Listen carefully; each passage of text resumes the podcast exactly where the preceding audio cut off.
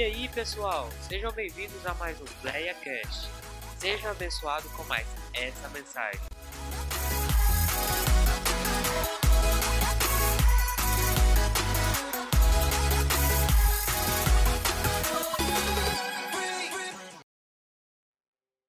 Deus possa falar aos nossos corações essa noite, muito mais do que já tem falado até agora, amém? Vira para a pessoa que está do seu lado e fala assim: olha, fala para ela assim: basta uma palavra de Deus para a sua vida. Fala, fala para você não ouviu, para a sua vida ser transformada. É uma palavra só que basta. Ele não precisa de duas, três, ele não precisa. Ele pode usar, mas ele não precisa. É uma só palavra dele sobre a sua vida. Você tomando posse, a sua vida vai ser Gosto muito dessa canção que foi cantada por último. Gosto tanto das outras, mas essa em particular. E essa condiz um pouco sobre o que nós vamos tratar aqui essa noite. Ela fala sobre as ondas, né? Se o mar crescer somente em ti, o quê? Somente em ti. Ainda que tudo vá ruim, ainda que tudo dê errado, eu vou descansar, eu vou confiar em Ti, eu vou confiar no Senhor, eu vou fitar os meus olhos em Ti e vou descansar. Eu vou confiar. E quando me foi passada essa, essa oportunidade, me pediram para tratar acerca do tema, e eu não sabia da especialidade que tinha, que envolvia, haja vista que é o tema da conferência. Não que hoje já seja, mas se torna especial em virtude disso. E tomei a liberdade de nominar o tema da mensagem como a esperança que não decepciona. Amém? Posso ouvir um amém por isso? Quantos querem viver uma esperança que não decepciona? Quantos querem viver uma esperança que não decepciona? Melhorou. Uma esperança que não decepciona. A gente estava dentre um, uma das várias vezes que a gente discipulou, que a gente tratou na individualidade com os, com os discipulantes do GPD, ao qual nós fazemos parte, ministrando, a gente propôs um estudo sobre o livro de Tiago, e a gente conversando em algum deles, Tiago, ele propõe uma coisa muito interessante, e a gente gerou uma discussão muito gostosa pelo WhatsApp, amém? Quantos acreditam que as redes sociais são bênção nas nossas vidas. Amém? Vamos, vamos fazer melhor. Quem acredita, dá um tchau para mim. Só quem acredita. Agora, se você usa da maneira errada, é outros 500. Pode ser bênção na. Pode ser. Basta você usar da maneira que convém, da maneira correta. Deus vai te abençoar. E nós, nessa levada, porque nós infelizmente não tínhamos tempo para estar 24 horas com, com todo mundo reunido, e nós entendemos que uma das maneiras era nós nos reunirmos em grupo a fim de estudar a palavra de Deus pela internet, usando o WhatsApp. E aí a gente propôs alguns estudos, e dentre esses estudos, Tiago ele faz um questionamento muito pertinente. Ele fala: olha, ele não faz o questionamento, mas ele nos leva a nos questionar. Ele fala: olha, vocês são salvos através das suas obras. E há verdade nisso. Mas só que a verdade proposta por Tiago não é inteira. Vou explicar. Há uma verdade nisso, é verdade. Só que não está completamente. Não está completa ali. Há um contexto, há um, um, uma pegada ali que você pincela e outro, um outro texto que você vai completar e entender. E aí, se eu te perguntar, você é salvo pela sua fé ou pelas suas obras? Você vai me dizer o quê? Então vamos lá, você, vamos todo fazer um negócio bem engraçado aqui. Vou contar até três. Você que acredita que é obra, você vai gritar bem alto a obra. Você que acredita que é fé, você vai gritar bem alto fé. Você que não acredita, você vai falar o que você acredita. Amém? Amém? Então, um, dois, três e.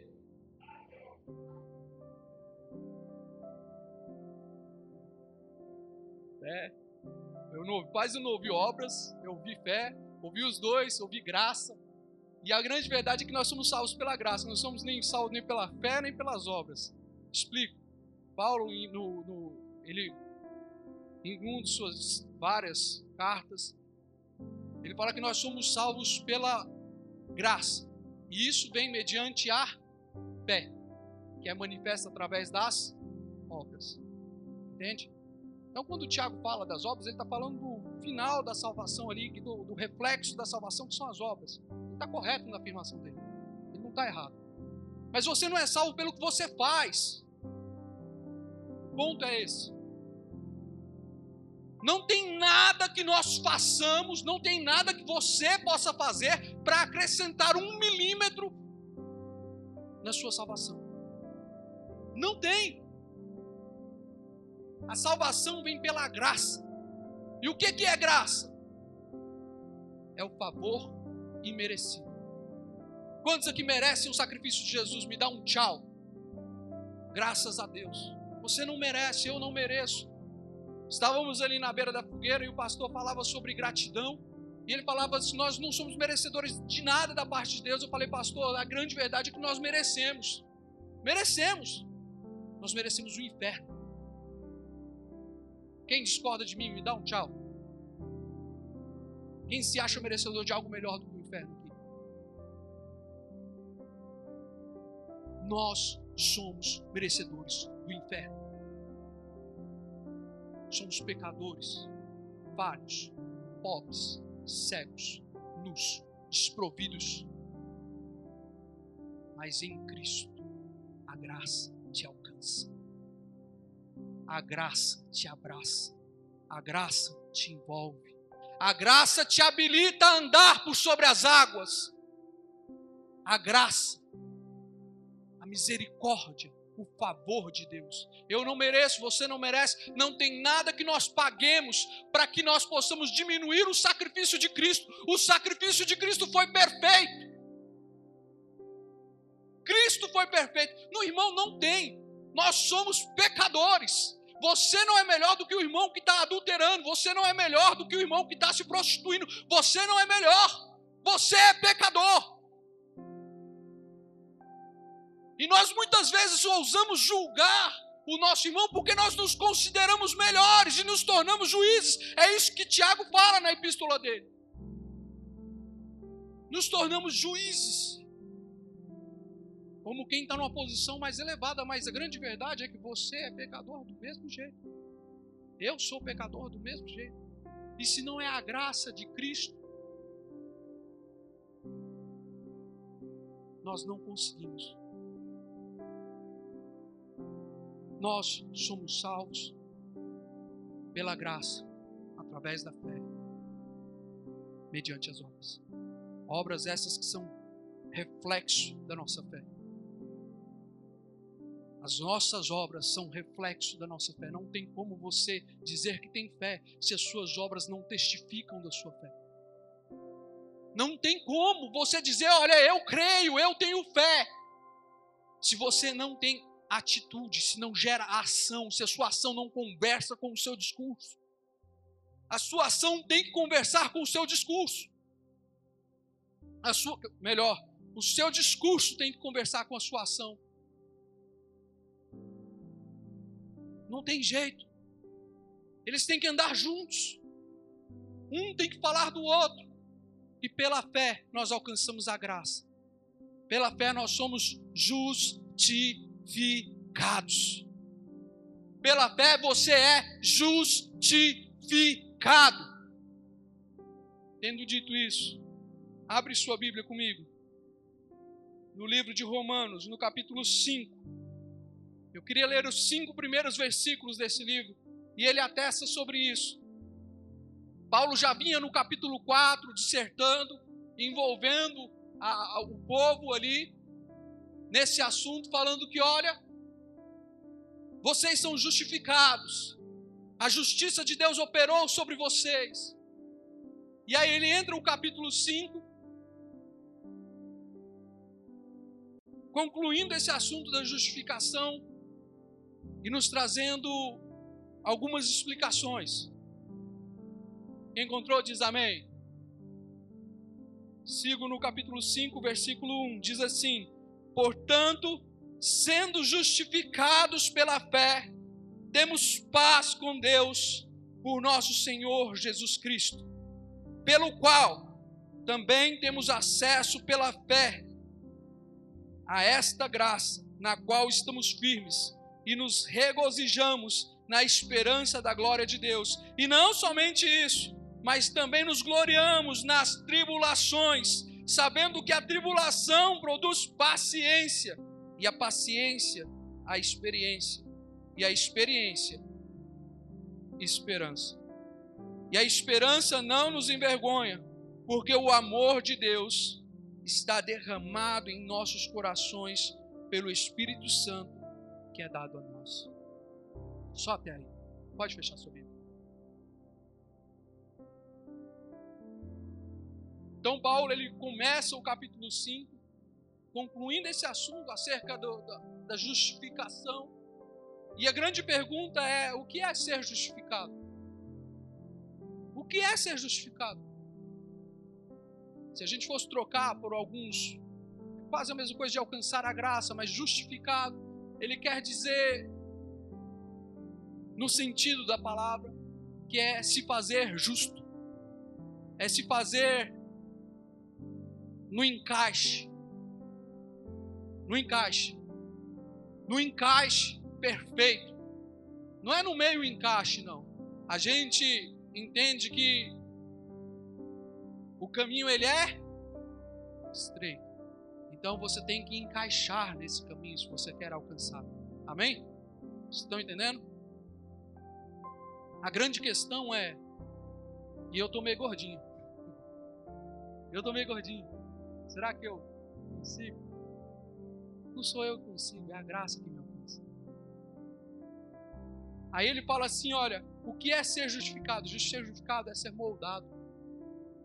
É Cristo resplandecer na sua vida e você ser, assumir o tamanho necessário para caber no que Deus tem proposto, no caminho que Deus tem proposto.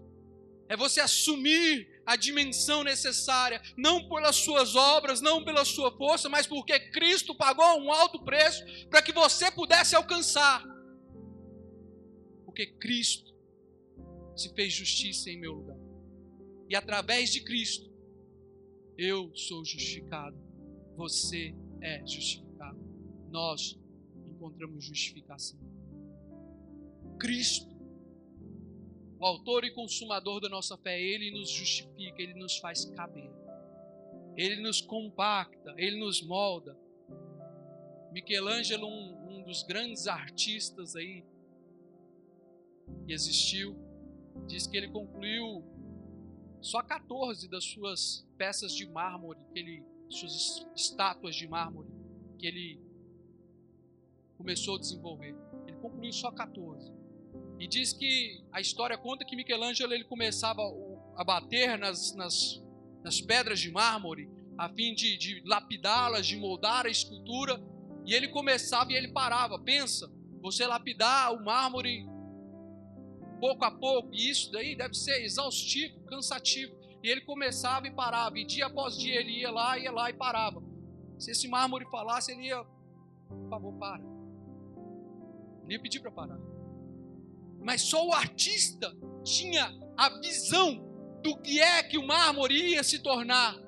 Porque eu não sei aonde o propósito vai me levar, você não sabe, mas o artista sabe. Você não sabe qual, aonde o propósito do artista vai te levar, mas o artista sabe aonde ele quer te levar. Não é sobre eu, não é sobre você, mas é sobre estar no controle daquele que tudo pode. Falamos muito que nós somos, é, nós temos que ser, pelo menos, né? Deveríamos, se não somos, como o vaso nas mãos do oleiro. Amém? Quantos são vasos na mão do oleiro? Mas não sei se você sabe, o vaso que eles falam aqui é um vaso de barro. Amém? Amém? Se nós formos ali fora e buscarmos um punhado de barro, quem quer comprar de mim? Estou vendendo a 50 reais um punhadinho de barro.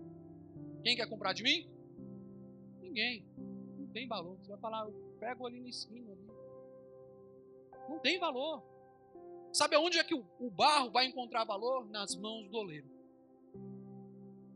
Para o oleiro, o barro tem valor, porque ele antevê o que o barro vai se tornar. Ele consegue enxergar. Ser justificado é isso. É você estar sujeito à poderosa mão e ele te moldar, ele te colocar, ele te assentar em Cristo, molde perfeito.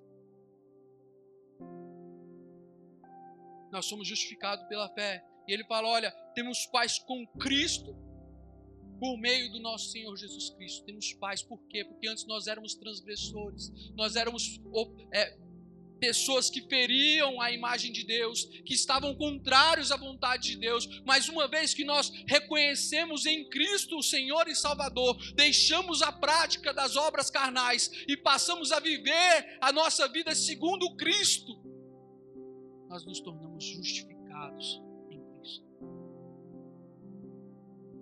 Justificados em Cristo. Eu tive uma experiência ainda relacionado ainda a essa, essa, essa, nossa nova rotina de discipulado. A gente teve um discipulado ah, aí nesse período que teve aí. É, há não muito tempo eu estava com o meu discipulado dividido em duas partes, e uma dessas partes era no domingo à noite, logo após o culto. Acabava o culto, a gente ia discipular. E uma dessas reuniões foram lá na minha casa, foi lá na minha casa. No, na feita, no dia, na situação, é, estava o Vinícius, Rodolfo, o Abimael. E aí a Amanda foi também. A Amanda e a Pablinha ficaram lá na sala, lá conversando, e a gente fez o discipulado ali, fizemos a reunião. E comemos depois, tal, tivemos um momento de resenha, uma conversa. Acabou ali, falou agora vamos embora. Os meninos foram embora, ficou o Vinícius e a Amanda. Chamar o Uber para eles irem embora. Chamei o Uber. Chamei o Uber para os meninos irem embora. E eles pegaram o Uber e foram lá de casa, no setor sul, até. Eu não lembro o nome do bairro, eu sempre esqueço o nome do bairro. O bairro. O seu bairro. Jardim Veracruz. Lá no, até lá no Jardim Veracruz. E esse pegou o Uber. E esse pegou o Uber, chegou lá no, na casa deles. Aí o, quando termina a corrida, quem que já andou de Uber? Quem que já andou de Uber? Só eu. Amém. Terminou a corrida, aí aparece o quê? O quando termina, aparece o quê? O valor da corrida, o preço, preço a pagar. Aí sabe o que, que aconteceu com o Uber deles? Parece assim, ó, você tem que pagar zero reais. Vocês entenderam? Parece assim, ó, você tem que pagar zero reais para os dois.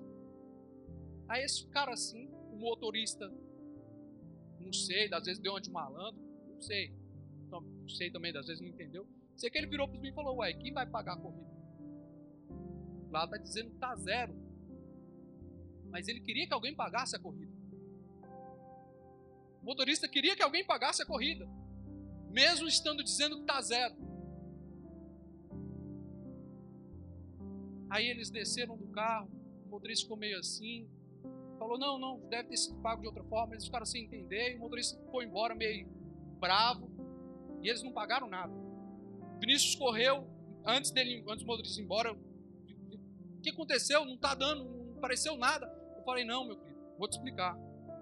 Despede o motorista, está pago. Já já está quitado. E aí ele falou, não, não, o motorista já foi embora. Sabe o que aconteceu? Eu não comentei com eles, e até foi um pouco de, de, de, de equívoco da minha parte, porque eu tinha depositado dinheiro na carteira do Uber. E aí, quando você faz isso, o dinheiro, o valor de pagar, ele é debitado nessa carteira virtual. Entendeu? E aí, quando chegou lá, apareceu zero. Não tinha conta. Sabe o que eu estou querendo dizer com isso? Que a conta do seu pecado já está paga. Não precisa ninguém, um diabo, um, ninguém querer te acusar e dizer você tem que pagar. Não tem. Você foi justificado, foi um preço pago já lá atrás. Não há nada que você possa fazer para acrescentar. Não tem ninguém que você queira agradar que vai aumentar esse preço. O preço foi pago. A justificação de Cristo, através de Cristo, em nossas vidas é isso. preço que já foi pago. E eles ficaram meio sem entender. Eu falei, cara, vocês entenderam o que aconteceu com vocês? Eu virei para ele e falei, entendeu o que aconteceu? É assim que Cristo faz com a gente. É assim que Cristo faz com a gente. Ele já pagou o preço. Você é salvo pela, graça através da fé. Você é salvo.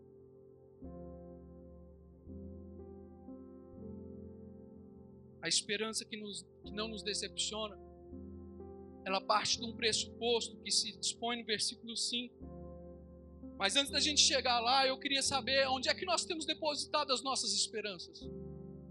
Aonde é que você tem depositado a sua esperança?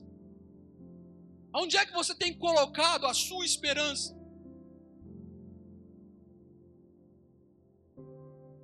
Está na vacina? Porque estamos enfrentando aí uma pandemia já parece que tem mais de mil anos. Os irmãos estão de máscaras, bonitinho. E eu quero te perguntar: sua esperança está onde está na máscara que você está usando?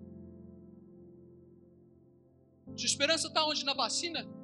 Eu recebi ela ah, sexta-feira. E eu vou te falar um negócio, meu querido. No dia eu fiz até um Vitor brincando com o Jeová que não doeu nada, mas no dia seguinte eu tava só a capa do Batman. Jesus tem misericórdia. Que ruim, irmãos. Que ruim. Que ruim, ruim. Se não fosse os medicamentos aí pra gente poder dar uma arribada, talvez eu não tivesse nem aqui. E até engraçado, ontem tava, lá, tava no serviço meio desnorteado, tentando discernir o que falar a respeito, tentando entender em Deus, mas a comunicação estava meio. Mas ainda assim Deus brotava e Deus me deu esse texto. Que Deus rompe com essas barreiras. Eu não sei onde é que está a sua esperança. Em termos de pandemia, talvez a sua esperança esteja na vacina. Em termos de igreja, talvez a sua esperança esteja no método do discipulado. Em termos de louvor, talvez a sua esperança esteja na sua afinação em termos de pregação, talvez a sua esperança esteja no seu preparo. Em termos de trabalho, talvez a sua esperança esteja na sua capacitação. Eu quero saber onde é que está a sua esperança. Na conta que vai ser paga no final do mês, talvez a sua esperança esteja no seu salário. Onde é que você tem colocado a sua esperança?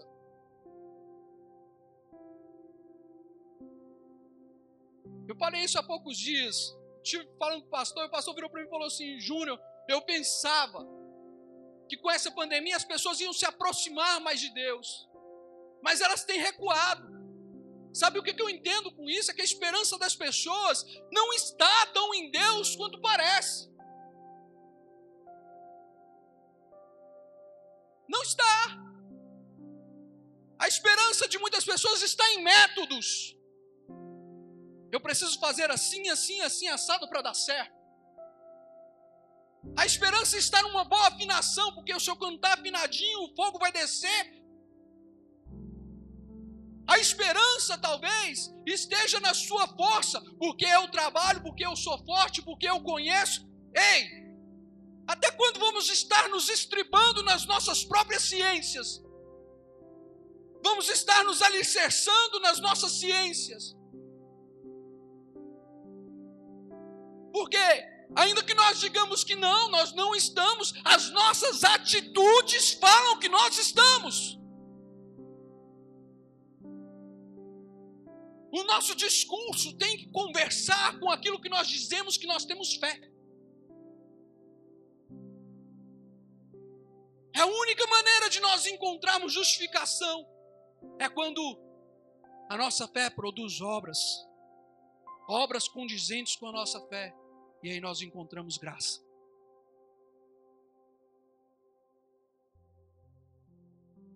Aonde está a tua atitude, igreja? Queremos uma esperança de dias melhores, vivemos com esperança de dias melhores, mas ei, o que é que nós temos fazer, feito para encontrarmos dias melhores? Qual é a tua atitude?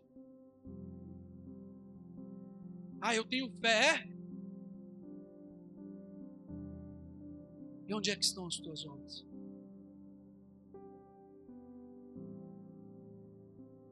O mundo vai dizer que a expectativa é a mãe das frustrações. Sabe por quê? Sabe por que ele está querendo dizer isso? Que criar esperança é algo negativo, porque você tende a se frustrar em cima das suas esperanças. Mas eu quero te dizer: isso depende muito de onde você tem firmado a sua expectativa, aonde você tem colocado a sua esperança. Se você está se frustrando, se você está se doendo porque as coisas não estão acontecendo, eu quero te contar uma novidade. Você tem agido de maneira equivocada, colocando a sua expectativa, colocando a sua esperança em coisas que não levam para frente.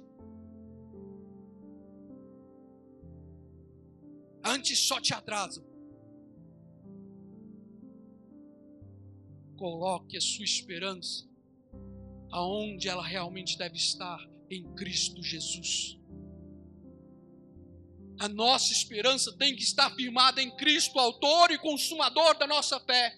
Falamos que a, a salvação, a justificação, ela vem pela graça e nós encontramos a graça pela fé. E eu quero te dizer, quando nós dizemos que ela vem pela fé, até a fé que habita em você, habita em mim, habita em nós, não vem de nós, é dom de Deus. Não é nós, nós não temos nada, nós não participamos. A salvação é de graça, é pela graça. A justificação é pela fé, pela graça, como nós explicamos. E a fé vem de Deus. E a fé gera obras em nós, através de nós, que de nós mesmos nós não queríamos fazer. Queremos uma esperança que não vai nos decepcionar, e ele promete isso no versículo 5. Mas ele fala: olha, para você alcançar essa esperança, há um processo, existem etapas. Fala para quem está perto de você assim: fala assim, tem processo. Deus trabalha por processos, meu irmão. Deus trabalha por processos. Existem etapas e elas não podem ser puladas. Fala para o seu irmão: não pule. Fala para ele: não pule etapas. Se você pular etapas, você está quebrando o processo. Você não está concluindo o processo e logo você não vai alcançar. Ah, eu quero vencer isso, eu quero vencer aquilo. Não pule etapas. Firme a sua esperança em Cristo e não pule etapas. Ele vai trabalhar em você. Há um processo. E ele fala, versículo 3 a seguir, o 3 e o 4, ele fala: olha, e não somente isso, mas nos gloriamos nas tribulações. Ele fala: olha, alegre-se nos momentos de dificuldade, glorie-se na tribulação, tenha alegria nas dificuldades, e não como alguém que é um masoquista, um cristão que tem prazer na dor. Você vai sofrer, meu irmão. Não estou aqui para te enganar. Você vai sofrer, você vai doer, vai doer. Mas eu quero te dizer, tenha em ti alegria, porque Cristo está trabalhando. Vai doer. E a gente, quando passa por processo, não tem como. Você vai sofrer, você vai chorar, vai doer, mas você tem que lembrar que o seu processo é somente uma etapa do que aquilo que Cristo está fazendo. E quando você trouxer isso à memória, alegra-te no Senhor, porque Ele está trabalhando, Ele está te aperfeiçoando, Ele está te preparando para que você possa viver uma esperança que não se frustra. Ele está te preparando. Passando por esse momento que parece eterno, e alguns estão dizendo: ah, agora eu vacinei, acabou a pandemia. Quantos já ouviram isso aí? Hã? Foi só eu que ouvi isso? Ah, lá fora eles já estão tirando as máscaras. Estão mesmo. Mas a quantidade de casos lá fora está aumentando. Não há duas semanas, três semanas atrás, o tio da minha esposa faleceu de Covid. Já tinha pego Covid, não era a primeira vez que ele era infectado. Estava com duas doses de uma das vacinas que circulam no país, no braço, com um tempo hábil para resposta imunológica, e faleceu. Faleceu. Quero te dizer, irmãos, eu falei isso para algumas pessoas aqui, quem teve o prazer de me ouvir, espero que você tenha paciência para me ouvir de novo. Mais do que nunca, mais do que nunca, está revelado, porque nunca esteve escondido, mas está mais escancarado, que nós estamos debaixo das mãos de Deus. Não é a sua força, não é essa máscara, não é. É a graça de Deus que te sustenta, que manteve essa igreja até hoje sem nenhum caso com óbito.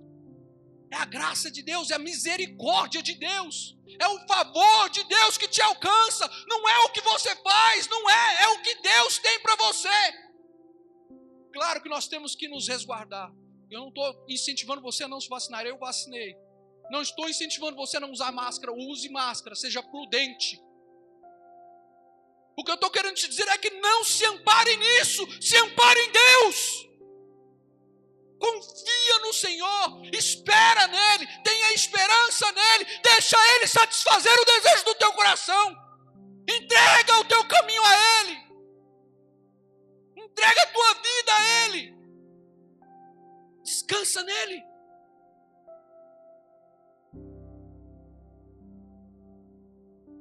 Tribulação. Quando a gente olha nesse contexto de tribulação, o texto tem uma palavra grega que não vou ousar pronunciá-la aqui, para não cometer um crime contra os gregos, mas ela se refere à pressão. Quando ele fala tribulação, ele está falando ali no original algo relativo, relacionado à pressão, a sofrer pressão. E se eu trouxesse um saco de carvão aqui, nós queimamos lenha quarta-feira, e aí ficou aquele monte de, de cinza, né? E alguns pedaços até, acho que ficou, ficou carvão lá também, não ficou? Se eu trouxesse o carvão que trouxemos lá em algumas peças, você vai pagar o quê? O que que você ia pagar no carvão? Quanto é que está um saco de carvão? Quem está assando carne? Silas gosta dessa carne. Quanto é que está o saco de carvão? Quem sabe me dizer? Seis real? Dez real? Hã? Doze? Nove reais? Tá mais barato, Amanda? Seis? Amanda achou mais barato lá, viu, irmã Cintia? Depois você Pega o contato, você sabe onde comprar. Seis reais lá. Seis reais o saco de carvão. Mas e se eu te disser que o carvão, quando ele é encontrado em forma natural, se ele estivesse ali sofrendo a mesma pressão e a mesma fonte de calor, ele poderia ser facilmente um diamante. Sabe qual é a diferença do carvão para o diamante? É a pressão que ele sofre e as altas temperaturas a que ele é submetido. Porque, quimicamente falando, eles, a cadeia é de carbono, é a mesma. É a mesma cadeia, uma cadeia de carbono. E quando ela sofre essa pressão excessiva, debaixo da temperatura adequada, ele se torna um diamante. E aí nós pagamos seis reais, seis reais num saco de carvão, e você pega uma pedra daquela de carvão e pensa uma pedra daquela de diamante. Quanto é que você não ia pagar para comprar ou para vender, se você tivesse comprado? Não vai tentar enterrar seu carvão, não, que eu acho que você não vai achar profundidade para isso, não, amém? Mas a questão é: a diferença está no processo. A diferença está que o carvão sofreu pressão. Quantos aqui gostam de ser pressionados? Juliano gosta, Juliano? Juliano diz que gosta da pressão. Que a pressão te aperfeiçoa. A pressão te força a sair da zona de conforto e te leva a um lugar.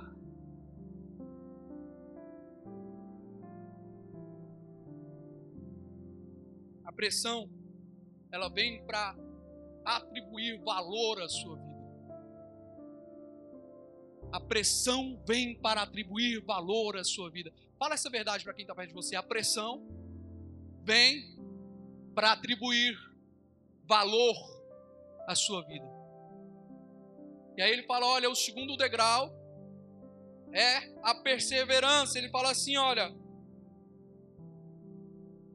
E não somente isso, mas também nos gloriamos das tribulações, sabendo que a tribulação produz perseverança. Em algumas traduções, paciência. A tribulação ela vai gerar em nós paciência, ela vai gerar em nós perseverança. Se você quer ser um pouquinho mais chique, vai gerar em você resiliência.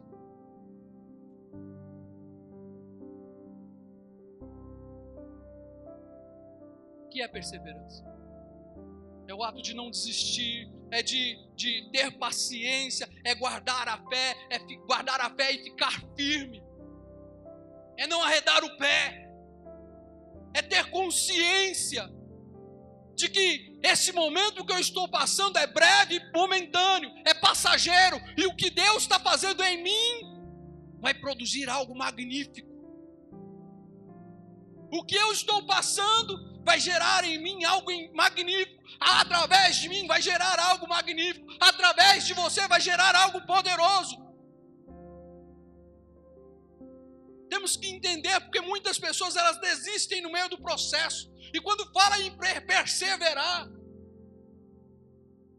quando fala em ter paciência, opa, aí não, não tem. A paciência está desse tamanho. Paciência está curta. E paciência está. Como está a sua paciência? Você tem perseverado? Nós conversávamos esses dias para trás e, e entre as conversas proveitosas que nós temos tido, porque se você tem vivido discipulado, eu quero te dizer, você tem vivido conversas proveitosas. Você não tem jogado conversa fora. Ainda que esteja jogando conversa fora, você encontra algum proveito nisso. Porque elas te levam mais perto de Deus. E entre essas conversas que nós falávamos, eu comentei algo que eu, que eu aprendi, que eu ouvi. A grande diferença entre um homem. Não é a diferença, a grande. O que nós temos em comum com os grandes milionários aí. Essa semana eu estava assistindo um jornal e eu foi noticiado que, nós, que o brasileiro mais rico do Brasil no momento é o cofundador do Facebook, Eduardo não sei o que, não lembro o sobrenome dele. Hã? Severo. Severo. É o homem mais rico do Brasil. E o que, que nós temos em comum com esse cara? O dinheiro não é. O dinheiro não é. Pode ser, não é. Ele, é, ele sozinho é o mais rico nós temos em comum com Ele é o tempo. Amém? O dia dele tem 24 horas, o meu tem 24 horas, o seu tem 24 horas. Isso nós temos em comum. O que nós temos em comum é que além dele projetar essas 24 horas muito bem, dele se organizar para caber tudo e ele ser bem sucedido ou mal sucedido, é porque dentro da programação dele nem tudo dá certo. Mas só que tem um negócio que esses homens de sucesso fazem, que é não desistir. Não desistir, perseverar, ter paciência. Eles se organizam, eles produzem, eles planejam. Mas a despeito de planejar e se organizar, eles não desistem, porque se não deu certo hoje, vai dar certo amanhã. Se não der certo depois de amanhã, vai ser depois, porque Deus vai te honrar. Eu não sei se ele serve o mesmo Deus que você, mas eu quero te dizer, com você é diferente, você tem um Deus em seu favor. Se a sua esperança está firmada em Cristo, você tem um Deus em seu favor. Então tenha paciência. Persevere. Persevere. Em Atos 2,42 diz assim: perseveraram na doutrina dos apóstolos, na comunhão, no partir do pão e nas orações. Está falando dos discípulos que ficaram, perseveraram, aguardando a promessa que lhes foi concedida. E eles perseveraram, entenda o contexto. A gente lendo parece que é algo tão simples, mas eles estão vivendo uma época de perseguição. Eles estão vivendo debaixo do fio da espada. Pessoas estão caçando eles, procurando eles para matar. Eles não podem pôr a cara na rua de graça. Quando Jesus propôs que eles perseverassem, que eles se mantessem, era um desafio, não foi algo simples. Fica aqui, vamos, vamos perseverar na igreja. Para a gente é normal, vamos ali fora, pôr a cara na rua. Beleza. Mas para eles não, sair na rua era arriscar a vida. Eles não podiam. Era algo complicado. Talvez a gente fala, vamos fazer uma grande campanha, vamos perseverar na igreja, só vamos sair quando Deus nos abençoar. Amém? Amém? Amém? Nem todo mundo, mas amém. Eu quero te dizer, se eu pedir para alguém ir ali comprar as marmitex do almoço, tá de boa. Tá tranquilo. Irmão, vai ali comprar o pão no café da manhã, suave.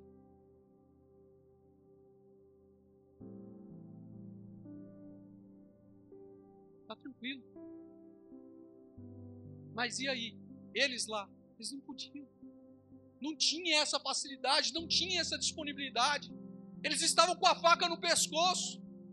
Além disso, haviam as dúvidas, os questionamentos, a natureza humana. Mas eles permaneceram, eles tiveram paciência, eles guardaram ali, eles perseveraram.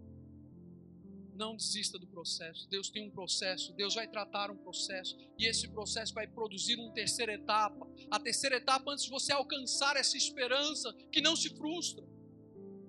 E é a esperi esperi e a paciência, a experiência. E a perseverança gera experiência quando nós perseveramos, quando nós temos paciência, nós agregamos em nós experiência com as situações.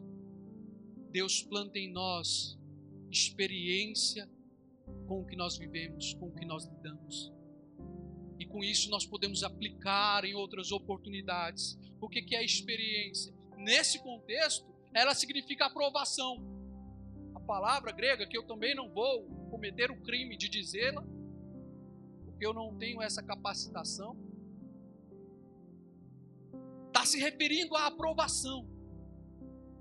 Está dizendo que se você foi aprovado, se você chegou aqui e conseguiu cumprir as duas etapas, se você subiu para o terceiro degrau, quer dizer que você passou pelos outros dois. Porque se você não tiver paciência, você não vai gerar experiência, porque você vai cortar no meio. Muita gente está passando por dificuldades e fala: Senhor, tira de mim essa dificuldade. Não, não faz isso não. Ora, como o salmista fala: Senhor, abrevia essa situação. Porque é assim que o salmista ora. Ele não pede mentira, ele fala: Olha, encurta, abrevia, ó. Porque o que você está passando de tribulação, o que nós estamos passando é aprendizado, é processo, é aperfeiçoamento. Isso vai gerar experiência, essa experiência vai gerar aprovação, ela vai ser uma aprovação na sua vida. Ela vai funcionar como uma, aprovação, você quer saber? Aprovação. Ser aprovado. Quando o, o, o, o ourives ele pega o minério bruto, vamos colocar o ouro, e ele pega o ouro, ele tá bonito ou tá feio? Ele tirou, retirou do, da terra lá, da escavação, sei lá. O ouro tá bonito ou tá feio? Hã? Feio. É impuro, tá sujo. E aí o que, que o ourives faz? Ele leva num, num, num, equipamento, ele leva por um, por um processo que chama crisol. Crisol. Fala para o seu irmão, fala crisol. Esse crisol ele é, é de lá que surgiu o termo crise. Crise. É desse termo crisol, porque ele pega o ouro e leva ao crisol, onde ele é aquecido, sobreaquecido e aquecido mais um pouco, a fim de que as impurezas se queimem. As que não queimam, elas ficam sobre, sobrenadando. O ouro não queima. E aí ele pode virar um algo bonito, algo de valor. Então a crise, esse momento de crise, esse momento de, de, de crisol, quando ele passa por, essa, por esse momento, ele gerou ali, ali uma aprovação, ele foi provado, ele foi aprovado. Então esse processo inteiro que nós passamos, ele gerou aprovação, ele vai gerar aprovação na sua vida. Para que então você possa viver o quarto e último degrau, que ele fala, olha, a experiência gera paciência. A experiência gera paciência. Você precisa passar pelas etapas para você viver o que Deus tem guardado para você, para você viver a esperança que Deus tem planejado. Porque essa esperança não é esperança comum. Ele fala, olha lá no versículo 5, ele fala: "E a esperança não nos envergonha, porque o amor de Deus está derramado em nossos corações pelo Espírito Santo que é dado a nós. A esperança, ela não nos decepciona.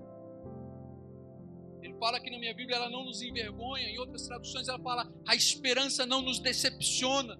Ela não traz decepção.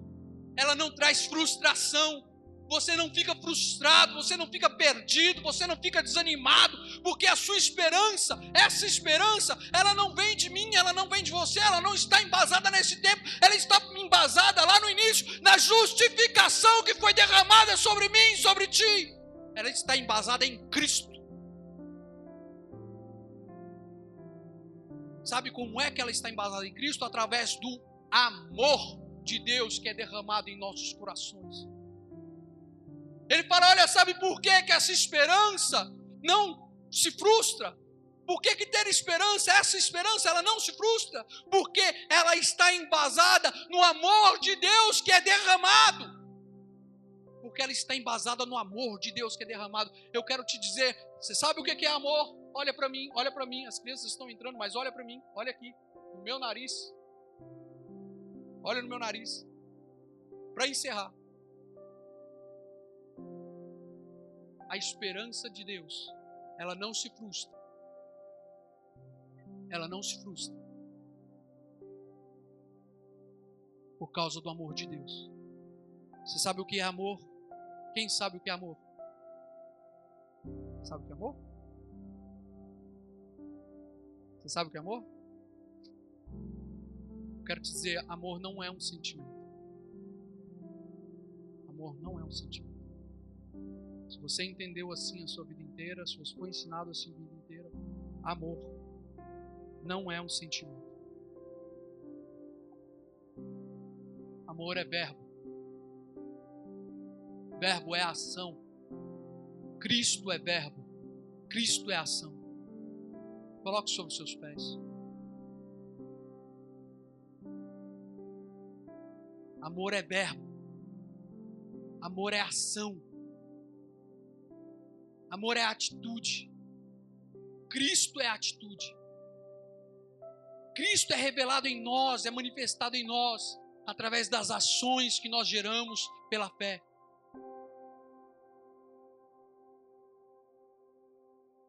Então coloque-se o seu coração, se encha de amor, se encha de atitude. Que você não viva um amor falado, como nós falamos aqui, que o seu discurso Converse com a sua atitude. Converse com as suas ações.